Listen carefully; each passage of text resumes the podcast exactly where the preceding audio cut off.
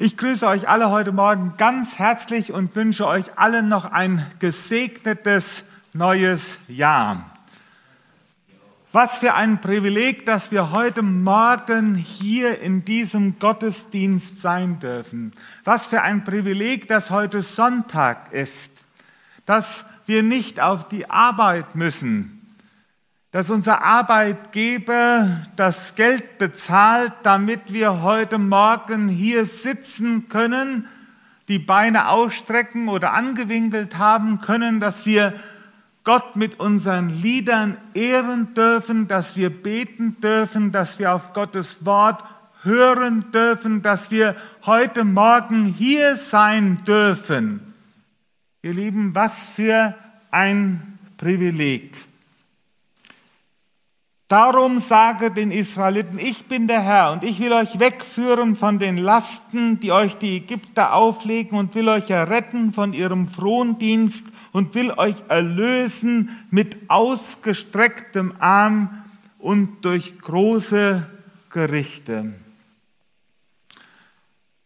Das Volk Israel feiert bis heute, das Volk der Juden, den Sabbat. Der Sabbat, dieses Wort kommt davon, inhalten, aufhören, zu Ende kommen. Das steckt in diesem Wort Sabbat drin. Aufhören, zu Ende kommen, zur Ruhe kommen.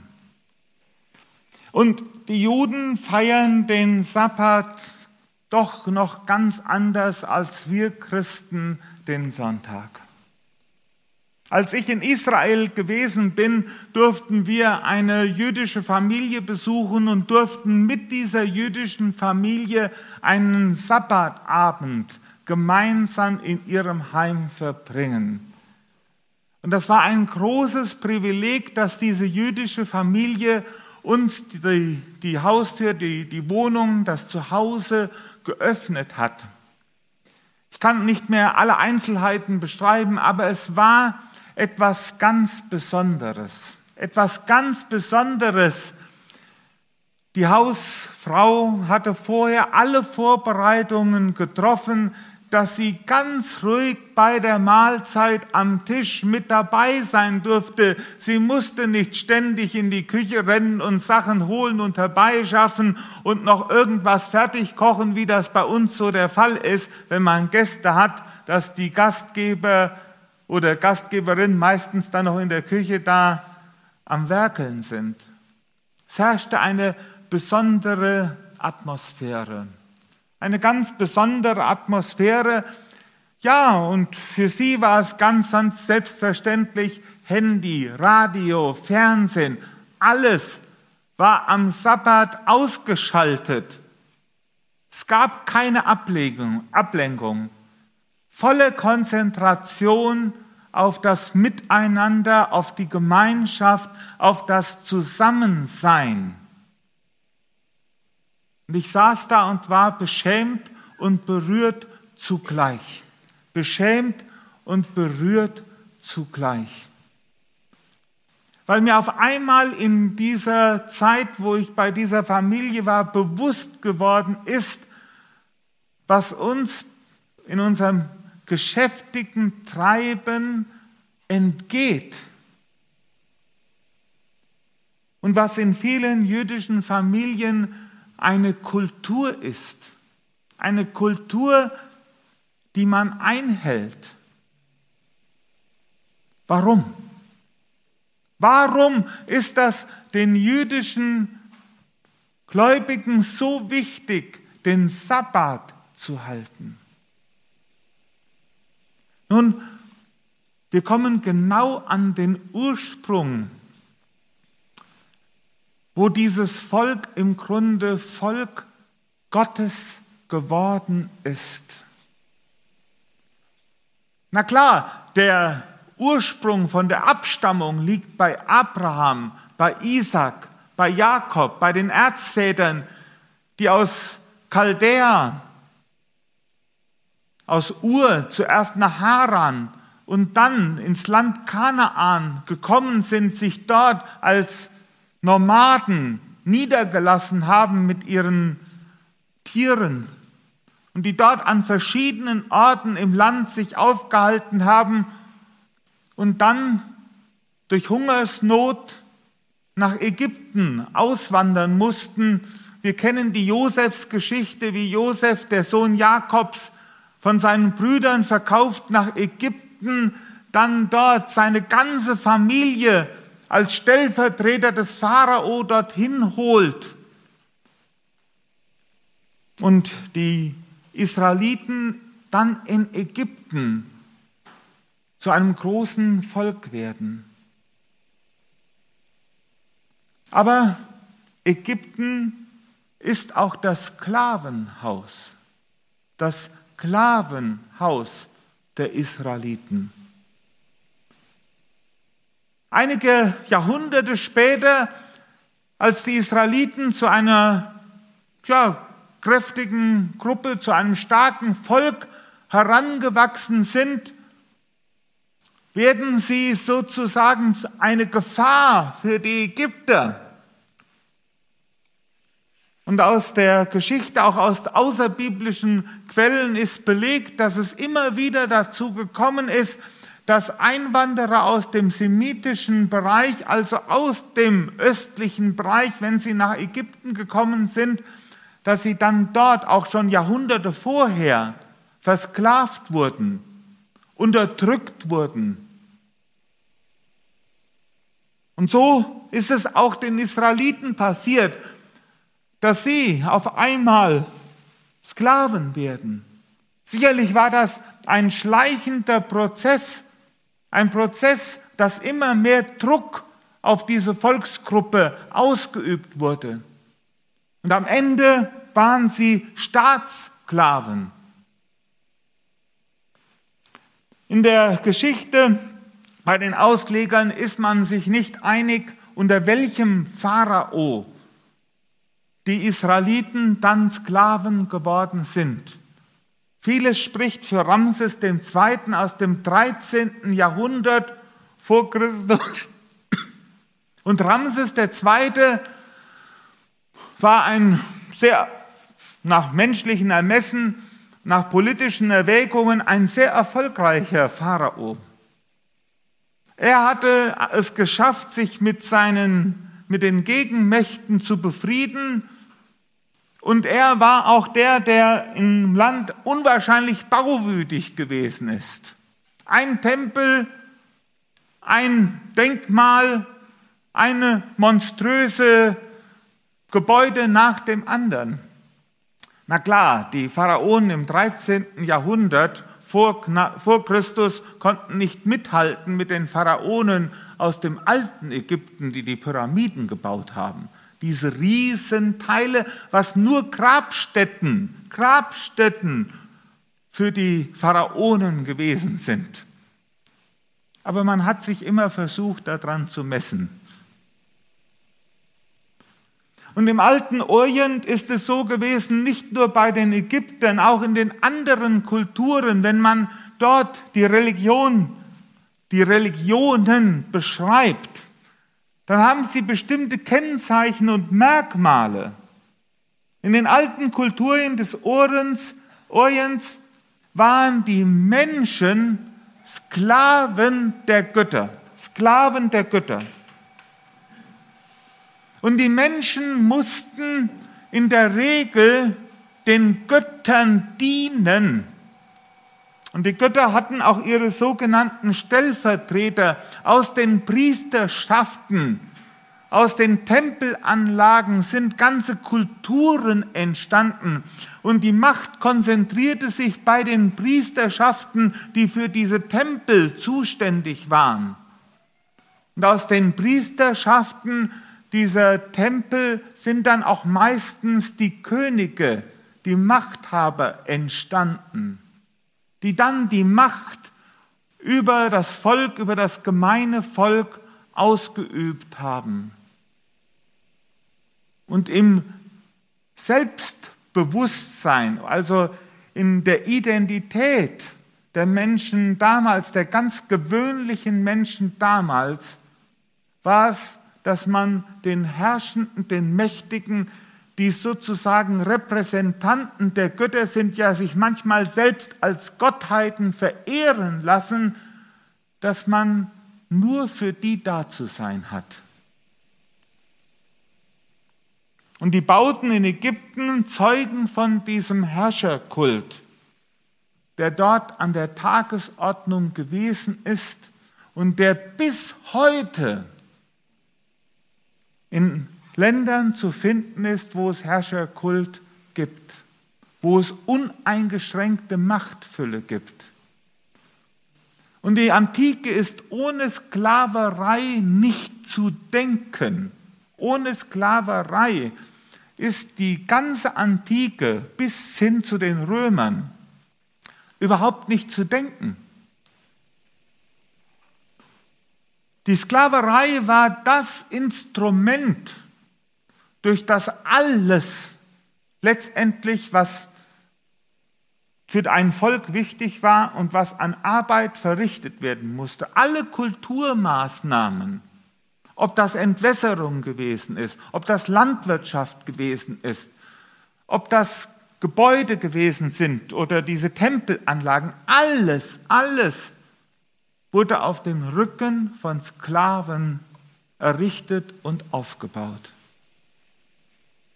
Ein Sklave kennt keinen Sabbat. Ein Sklave kennt keinen Sonntag. Ein Sklave hat keine Rechte, noch nicht mal das Recht auf Leben. Ein Sklave, Sklaven stehen ganz unter Verfügungsgewalt ihrer sogenannten Herren, die die Herrschaft über sie ausüben. Und die Sklaven hatten auch keinen Anteil an den Gottesdiensten oder Gottesdiensten kann man das nicht nennen, all den Kulthandlungen, die in diesen Tempeln stattgefunden haben. Es gab immer, zu jedem Tempel gehörte eine mächtige Priesterschaft, die die Rituale, alles, was dort auf einem Tempel stattgefunden hat, das haben die Priester gemacht in Verbindung mit den Herrschern. Der Pharao als der Stellvertreter einer Gottheit. Und das gewöhnliche Volk war davon ausgeschlossen. Und jetzt, wenn wir einfach nur mal ein paar Informationen zu dem Hintergrund haben, hören wir auf einmal die Botschaft von dem zweiten Buch Mose, die Botschaft des Exodus, die Botschaft des Auszuges ganz, ganz anders. Da gibt es auf einmal einen Gott, einen Gott, einen allmächtigen Gott, El Elohim, das war der Name, Elohim ist die Mehrzahl, die Götter, El der Gott. Und damals Polytheismus, es gibt viele Götter, viele Götter im Bewusstsein der Menschen. Also einen Gott, so eine Vorstellung gab es gar nicht, einen einzigen Gott. Aber aus dieser Vielzahl der Götter, aus der Vielheit dieser Gottheiten kommt auf einmal eine Offenbarung von dem Gott, der sich als Herr vorstellt. Der sich als Herr vorstellt und hier in unserem Text heißt es ja, er hat sich vorher nicht als Herr offenbart. Was, was meint diese Stelle? Nun, als Mose am Dornbusch, am brennenden Dornbusch die Stimme Gottes hört, da fragt er danach, wie soll ich dich nennen? Alle Götter in Ägypten haben ihre Namen. Wer bist du denn? Wie soll ich dich nennen? Und dann hört er den Namen, den wir Jahwe aussprechen. Jahwe. Und der Gottesname Jahwe bedeutet, ich bin, der ich bin und ich werde sein, der ich sein werde. Und jetzt ist hier etwas Besonderes in dem Namen. nicht nur einfach ich bin der ich bin, sondern dieser Name bedeutet, der, der ich bin, bin ich immer zugleich für euch. Für euch. Ich bin für euch. Ihr seid mein Gegenüber, ihr seid mein Du, auf das ich ausgerichtet bin. Martin Buber sagt, ich bin der Gott, der für euch da ist. Der für euch da ist. Und merken wir auf einmal, was das für eine Veränderung ist? Ein Gott, der für die Sklaven ist. Ein Gott, der für die Sklaven ist und nicht gegen sie.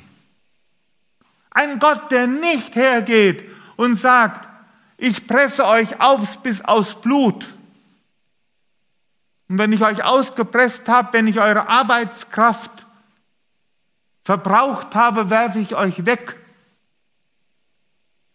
Und wenn ihr mir zu mächtig werdet, dann habe ich dort jemanden, einen Stellvertreter, der kommt mit Schwert und bringt eure Kinder um. Das ist nämlich die religiöse Grunderfahrung, die die Israeliten in Ägypten haben. Der Stellvertreter der Gottheit schickt seine Soldaten, um die Kinder zu ermorden. Und Mose wird gerettet. Ihr Lieben, die Botschaft des Evangeliums ist im Alten Testament. Dort wo Gott als der Befreier seinem Volk begegnet. Als der Befreier, der das Volk von den Lasten befreit, von dem Frondienst befreit, der es aus dem Sklavenhaus aus Ägypten herausführt, ein Gott der Sklaven. Und deswegen das Volk Israel wenn es den Sabbat feiert, wenn es den Ruhetag einhält, dann erinnert es sich jedes Mal daran, dass sie Befreite sind, die Gott in die Freiheit geführt hat, durch mächtige Gerichte. Wir lesen dann im Buch Exodus von den zehn Plagen, wie der Gott, der Jahwe sich nennt, der für sein Volk da ist, der für sein Volk kämpft, damit es in die Freiheit ziehen darf. Das Heer der Ägypter, das Heer des Pharao versinkt im Matsch und geht in der Flut unter. Das Volk darf in die Freiheit ziehen. Es ist ein beschwerlicher Weg in die Freiheit. Das muss man wohl anerkennen. Es ist kein leichter Weg. Und deswegen ist der Gott Israels, ich bin der Herr, dein Gott, ich bin dein Befreier. Ich habe einen Bund mit dir geschlossen. Ich habe deinen Vätern ein Versprechen, eine Verheißung gegeben, an die halte ich mich fest.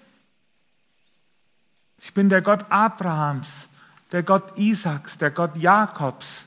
Ich bin der Gott, der an deiner Seite schon immer gewesen ist und der dich niemals verlässt.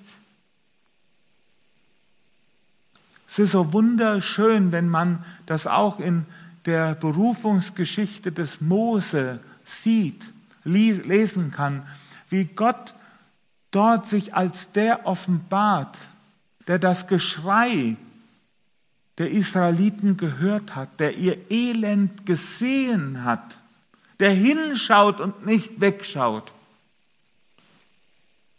Und der da klar auch einen Anspruch hat, du sollst mir ganz gehören, du sollst mein Eigentum sein und ich will euch annehmen, ich will euch annehmen.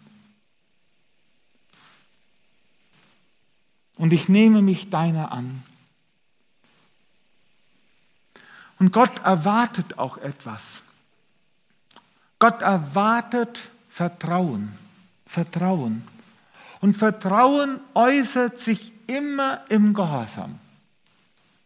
Das sehen wir dann später, als die Israeliten in der Wüste von Gott versorgt werden durch Manna. Dann heißt es, sie sollen nur an sechs Tagen sammeln, weil Gott auch am sechsten Tag genug gibt für den Sabbat, für den siebten Tag. Da wird auf einmal das Vertrauen herausgefordert. Ist Gott wirklich der, der mir genug gibt, damit ich einen Tag innehalten kann, damit ich einen Tag zur Ruhe kommen kann? Interessanterweise steht hier am Schluss unseres Textes, ich habe meine Hand zum Schwur erhoben, dass ich es geben will, Abraham, Isaac und Jakob, dass ich will euch zu eigen geben, das Land nämlich, ich bin der Herr. Mose sagte das den Israeliten, aber sie hörten nicht auf ihn vor Kleinmut und harter Arbeit. Als Mose das, was er von Gott gehört hat, seinem Volk verkündet, den Israeliten verkündigt, da können sie es nicht hören, nicht aufnehmen, aus Kleinmut und wegen harter Arbeit, weil sie so unterdrückt sind. Die Sklaven in Ägypten, die waren unterdrückt, die wurden ausgebeutet. Und wisst ihr, wir können uns heute mit solchen Menschen überhaupt nicht vergleichen. Kein bisschen. Wenn hier in unserem Land von Unfreiheit gesprochen wird, ich glaube, keiner hat wirklich eine Ahnung, was Unfreiheit in unserem Land von staatlicher Seite her bedeutet. Aber eins gibt es bei uns auch. Es gibt eine Unfreiheit. Es gibt diese Unfreiheit, dass wir es so schwer haben, und ich schließe mich da voll mit ein, zur Ruhe zu kommen, weil wir ständig beschäftigt gehalten werden.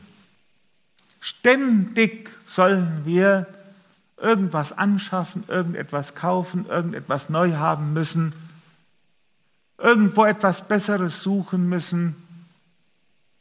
Wir werden die ganze Zeit bombardiert von der Wirtschaft in unserem Lande. Was sind wir? In erster Linie sind wir, wir sind keine Sklaven mehr, nein, Konsumenten, Verbraucher. Und je mehr wir verbrauchen, desto besser für die Wirtschaft. Und so hält man uns rund um die Uhr beschäftigt. Rund um die Uhr. Ich auch. Mein, mein Handy, wenn ich das anmache, dann hat man auf einmal, will man die E-Mails kontrollieren. Wie viel Werbung ist dabei? Da poppen die Nachrichten hoch. Es muss immer etwas Neues, es muss immer etwas Besseres geben. Und am Sonntagnachmittag sitzen wir alle mit unseren Smartphones auf dem Sofa und jeder hat irgendwas, was er tippen muss und drücken muss. Oh, wie gut ist es bei dieser jüdischen Familie gewesen, dass die aus Ehrfurcht vor Gott mal das Ding ausgelassen haben. Na klar ist der Sabbat später missbraucht worden. Und auch der Sabbat hat dann hinterher Gefährdungen in sich. Das ist ein ganz anderes Thema. Aber heute uns nur mal bewusst zu machen, den Ursprung, wo drin liegt der Ursprung des Sabbates? Der Ursprung liegt in der Befreiung des Volkes Israels. Befreiung aus Ägypten, aus dem Sklavenhaus. Und noch wichtiger ist die Befreiung, noch wichtiger als die Befreiung, ist die verbundene Selbstoffenbarung Gottes. Ich bin der Herr, dein Gott. Und so bekennt es Israel, ich bin der Herr, dein Gott, der dich aus Ägyptenland geführt hat. Das ist das Bekenntnis des Volkes Israels. Gott ist ein Gott, als Befreier kommt er daher. Und das ist dann auch die Identität, die wir als Menschen haben dürfen, wenn wir uns diesem Gott voll und ganz anvertraut haben. Und was das für eine Art von Freiheit bedeutet, ist nicht die Freiheit, was mehr oder weniger als Freiheit verstanden wird, ist heutzutage tun und lassen zu können, was man will. Das ist keine Freiheit. Sondern Freiheit ist so zu leben, wie Gott es will, der Bestimmung zu folgen, die Gott auf unser Leben gelegt hat, in dem unterwegs zu sein, wofür wir geschaffen sind, das ist Freiheit. Versuch mal mit dem Auto zu schwimmen. Das Auto wird sich im Wasser nicht frei fühlen. Das geht unter. Und so ist der Mensch, wenn er seiner Bestimmung nicht folgt, die seinem Leben gegeben ist, dann geht er unter. Freiheit bedeutet aus biblischer Sicht, der Bestimmung zu folgen, die Bestimmung zu legen, so zu sein, wie Gott es will. Und das geht in der Gemeinschaft, in der Beziehung, in der Abhängigkeit zu ihm. Auf einmal machen die Gebote Sinn. Auf einmal wird das ganze Leben, bekommt eine ganz andere Ausrichtung. Und so dürfen wir in dieser Woche verschiedenste Aspekte des Sabbates entdecken, erkennen, wo Chancen, Möglichkeiten der Freiheit sind, wenn wir in dieser Woche unterschiedliche Aspekte uns anschauen. Und dazu möchte ich uns ganz herzlich einladen. Wir wollen noch aufstehen und miteinander beten. Unser guter Gott und Vater, wir danken dir dafür, dass du ein Gott bist, der Befreiung schenkt. Dass du ein Gott bist, der das Beste für uns will. Dass du ein Gott bist, der nicht uns unterdrücken und klein halten will oder uns ausbrechen will, auspressen will, sondern dass du ein Gott bist, der uns Leben ermöglicht und Leben schenken will. Dass du ein Gott bist, der nicht will, dass wir unter den Lasten zerbrechen, sondern dass wir aufgerichtet vor dir stehen können, um dir zu dienen, um dich anzubeten und um dir die Ehre zu geben. Herr, lass uns diese Freiheit ganz neu entdecken und wertschätzen. Lob und Dank sei dir. Amen.